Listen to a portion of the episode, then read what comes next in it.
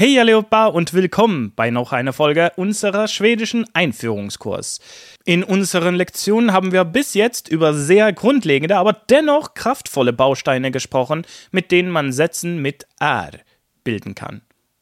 Oder E oder R.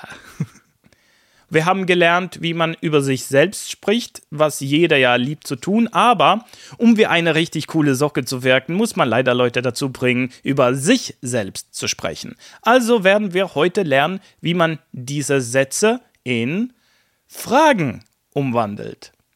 Ich werde mich jetzt wieder vorstellen, wie ich in der vorherigen Lektion auch gemacht habe. Ich werde euch aber noch dazu Fragen stellen. Versucht sie zu beantworten. Hej! Jag heter Joakim. Vad heter du? Jag är 33 år gammal. Hur gammal är du?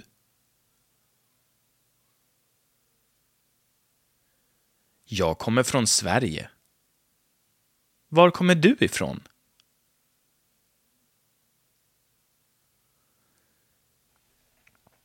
Das war doch nicht allzu schwer, oder? Konntet ihr antworten?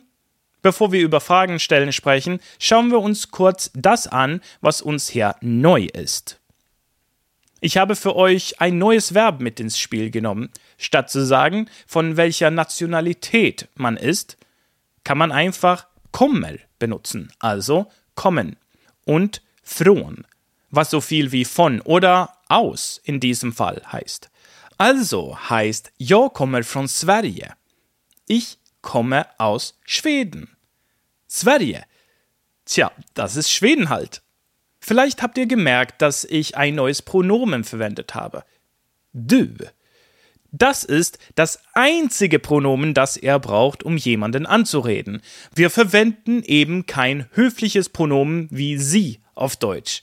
Das mag sich erstmal komisch anfühlen, aber in Schweden drücken wir eben Höflichkeit anders aus, auf der Art, wie wir Sätze bilden.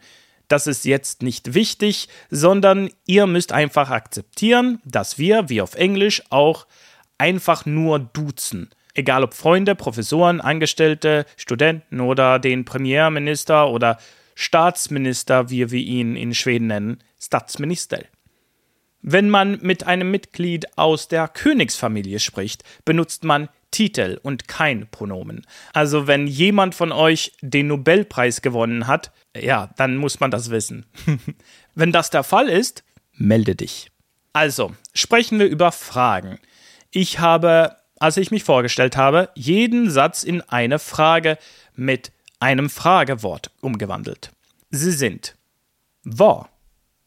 Was? Hur, wie und varifrån, woher. Dieses Fragewörtchen kann genau wie auf Deutsch geteilt werden. Woher kann wo etwas etwas her werden.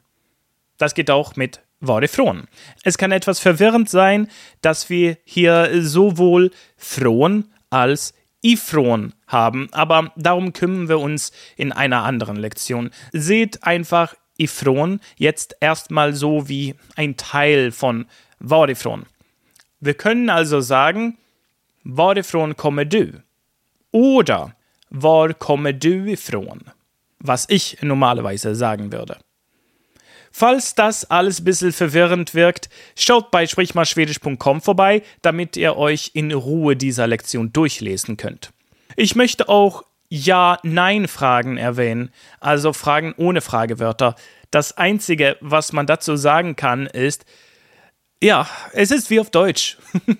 Aussagen haben meistens Subjekt, dann ein Verb und dann ein Objekt. Fragen haben hingegen ein Verb, dann das Subjekt und das Objekt. Und das war's. Schaut bei sprichmalschwedisch.com vorbei, um noch mehr Fragewörter zu lernen und wir werden uns in der nächsten Folge wieder hören, wenn es um Negationen geht. Wie siehst du?